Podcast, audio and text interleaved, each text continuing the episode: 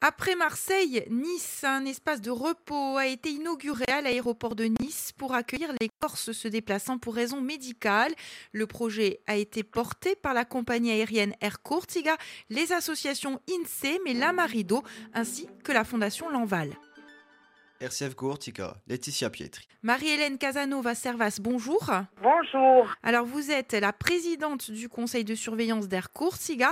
Un mot tout d'abord sur le pourquoi de l'ouverture de cette salle de repos. En 2017, nous avions euh, considéré que les euh, patients qui se déplaçaient euh, pour des raisons médicales et qui, après un traitement lourd, attendaient souvent euh, dans les salles d'embarquement euh, durant euh, parfois des heures. On s'est rendu compte qu'ils patientaient dans des conditions assez pénibles et le président du conseil exécutif nous a demandé euh, quelque chose qui, pour faciliter le passage de ces personnes. C'est donc tout naturel qu'à la compagnie.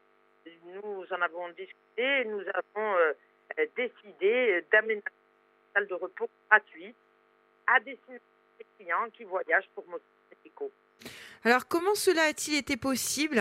Nous avons décidé d'un partenariat et nous avons entamé euh, des recherches. Alors, d'abord avec l'aéroport euh, de Marseille et concernant Nice, nous avons débuté les recherches avec l'aéroport de Nice, où, là, euh, je dois dire que le président du directeur de, l'aéroport de Nice Côte d'Azur, à nos côtés tout au long de l'année, a été un véritable partenaire sur ce projet particulier.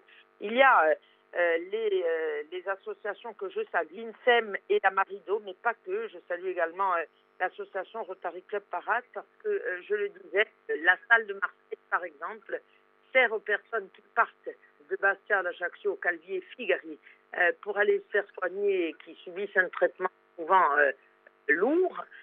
Mais cette salle sert aussi et a servi euh, l'an dernier à faire venir euh, des enfants malades euh, de la Timor, le Rotary Club Parade et de faire venir, et notamment une des petites filles qui devait venir. Si cette salle n'avait pas elle n'aurait pas pu venir passer ses vacances, sans doute les dernières d'ailleurs, en Corse. Enfin, vous l'avez dit, vous allez au-delà des obligations de service public alors euh, que les appels d'offres sont lancés hein, avec la concurrence de la compagnie Volotea. C'est un signal envoyé aux politiques? Honnêtement, euh, ça, c'est pas euh, un signal. Dans le timing, on a inauguré mars 2017, que l'on a agrandi en 2019. Et cette année, euh, nous avons inauguré Nice. Nous, ce qui nous et notre volonté, c'est vraiment, vraiment d'améliorer renforcer notre mission principale. Donc Airco, qui je pense, avec cette nouvelle salle, affirme son implication dans un service de qualité tel que nous le, concevons maintenant depuis euh, presque 35 ans. Merci Marie-Hélène Casanova Servas d'avoir été avec nous. Merci